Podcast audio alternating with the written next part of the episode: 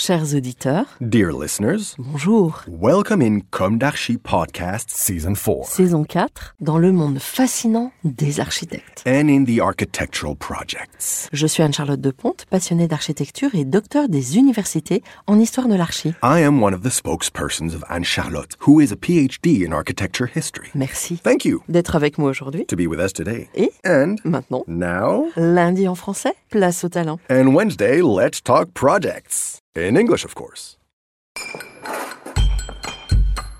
Bienvenue dans Comme d'Archi.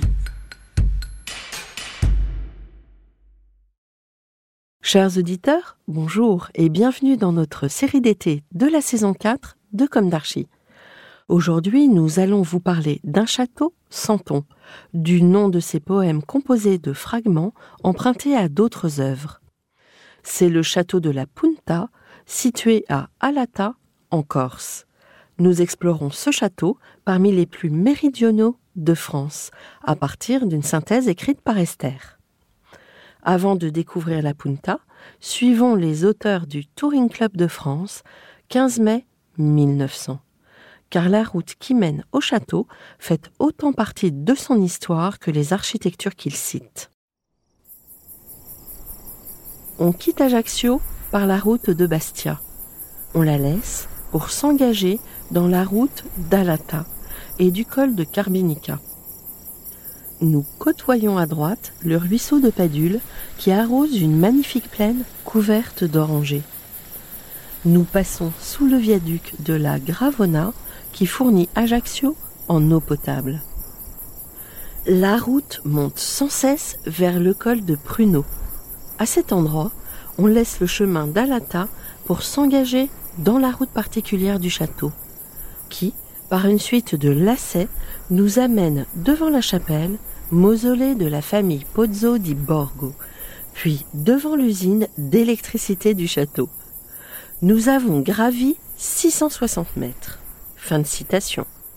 Et en effet, l'accès difficile du château, s'il n'a pas empêché son édification, aura raison de son occupation courte au demeurant. Construit entre 1887 et 1894 par le duc Jérôme Pozzo di Borgo et son fils Charles Pozzo di Borgo, le château de la Punta est, entre autres, une recréation d'un des pavillons du palais des Tuileries à Paris. Une recréation et non reconstruction, car bien que l'édifice réutilise en partie les matériaux mêmes du palais des Tuileries, les plans et façades ont été remaniés. Le château de la Punta est posé sur une terrasse de 7000 m2 entre, au nord, le golfe de Sagone et le Monte Cinto, plus haute montagne de Corse, et au sud, Ajaccio.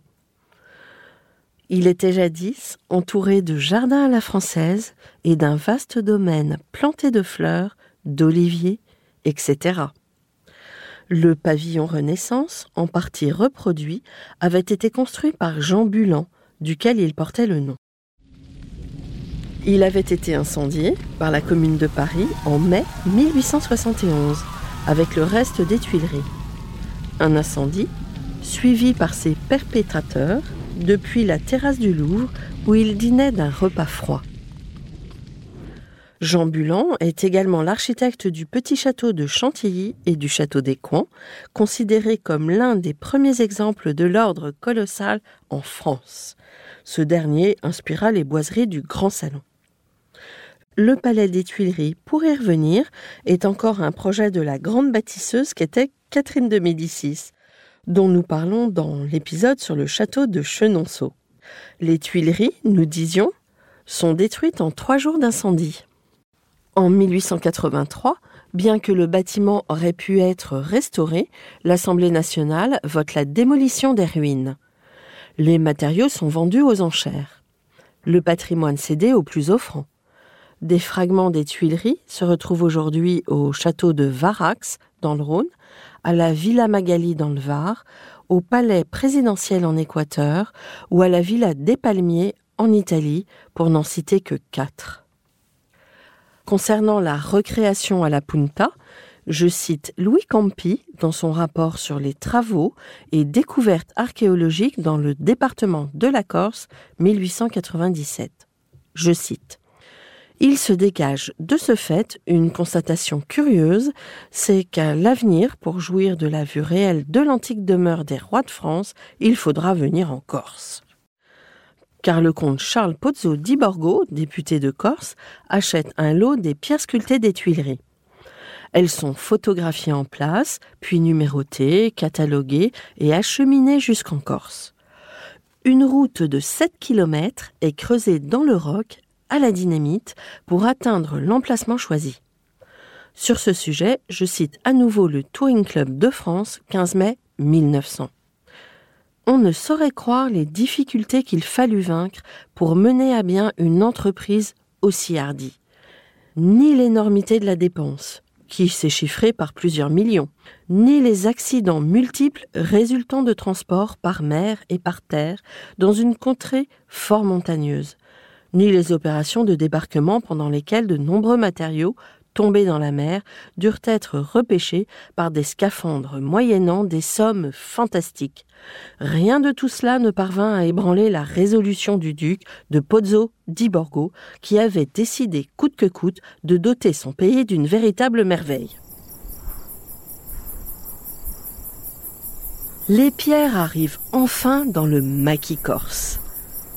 L'architecte Charles Vincent conçoit à la Punta un château mosaïque qui reproduit et est composé de fragments d'autres architectures.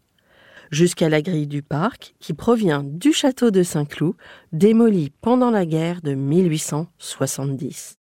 Les fragments, issus principalement des Tuileries, sont des éléments de pierre renforcés de métaux.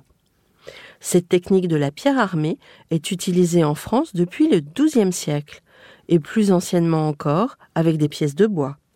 Elle se retrouve par exemple à la Sainte-Chapelle de Paris. Le bâtiment de la Punta est plus modeste. Il comprend un sous-sol, deux niveaux et les combles. Les différentes élévations du château de la Punta sont unies et harmonisées par l'entablement qui ceint l'édifice. Cette corniche est faite de modillons et de rosaces avec une frise représentant des cornes d'abondance et des soleils. Par ailleurs, la toiture est réalisée en ardoise doublée de tuiles de liège dans un souci d'isolation. Si les façades est et ouest sont sœurs, et toutes deux ornées de pilastres Renaissance, les façades nord et sud sont cousines éloignées.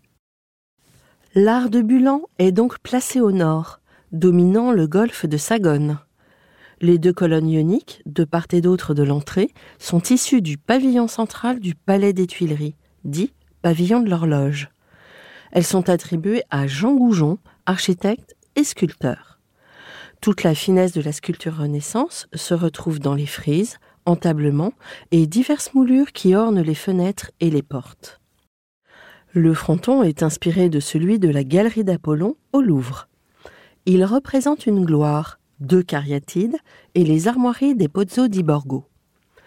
L'aigle de Russie, accordé par les tsars, la fleur de lys, concession de Louis XVIII, et le château à trois tours d'argent sur le rocher, représentation de leur terre corse. En dessous des armoiries, on peut lire l'inscription suivante, gravée dans une plaque en marbre rouge. Jérôme, duc Pozzo di Borgo, et Charles, son fils, ont fait construire cet édifice avec des pierres provenant du Palais des Tuileries, incendié à Paris en 1871, pour conserver à la patrie corse un précieux souvenir de la patrie française. L'an du Seigneur, 1891. On notera l'érudition ou la délicatesse des Pozzo di Borgo, connus de longue date pour leur sagesse.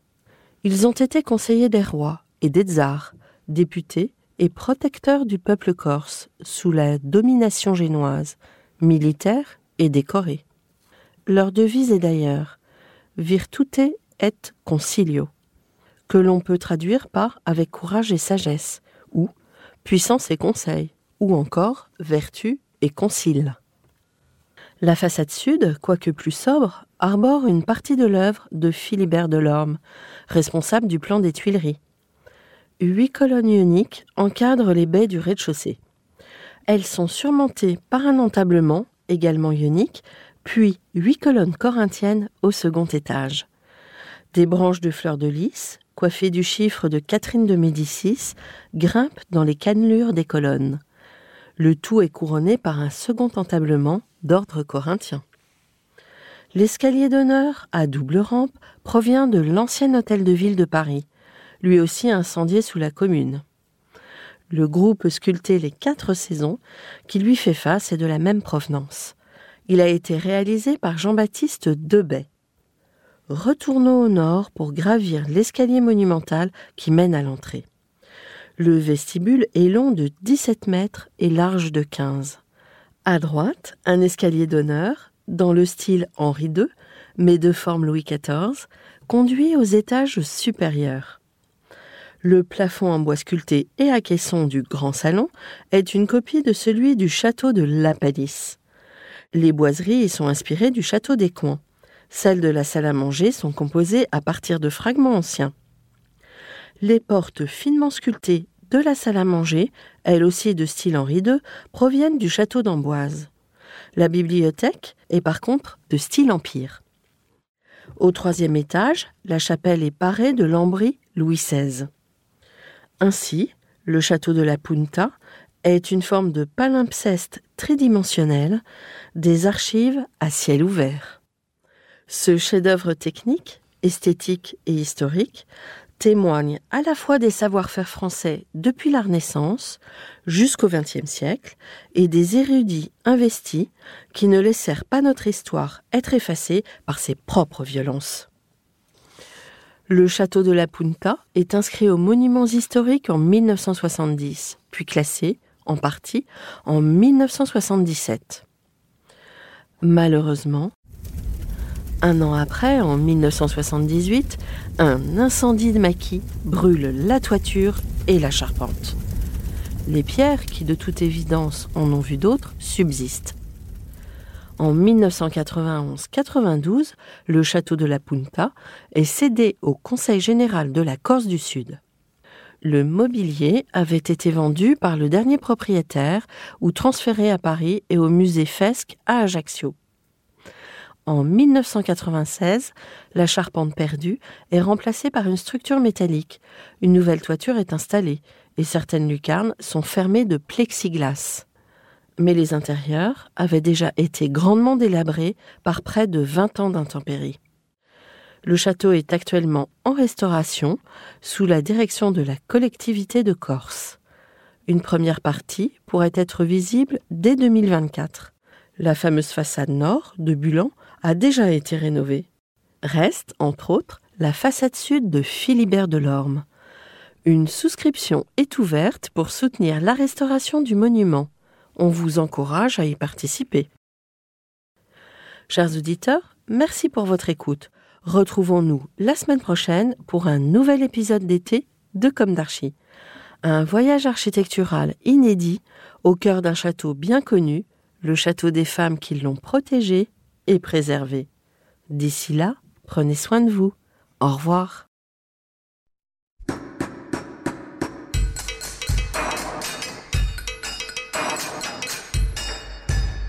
Chers auditeurs, merci pour votre écoute. Merci à Julien Rebourg, réalisateur, qui nous accompagne sur la partie son.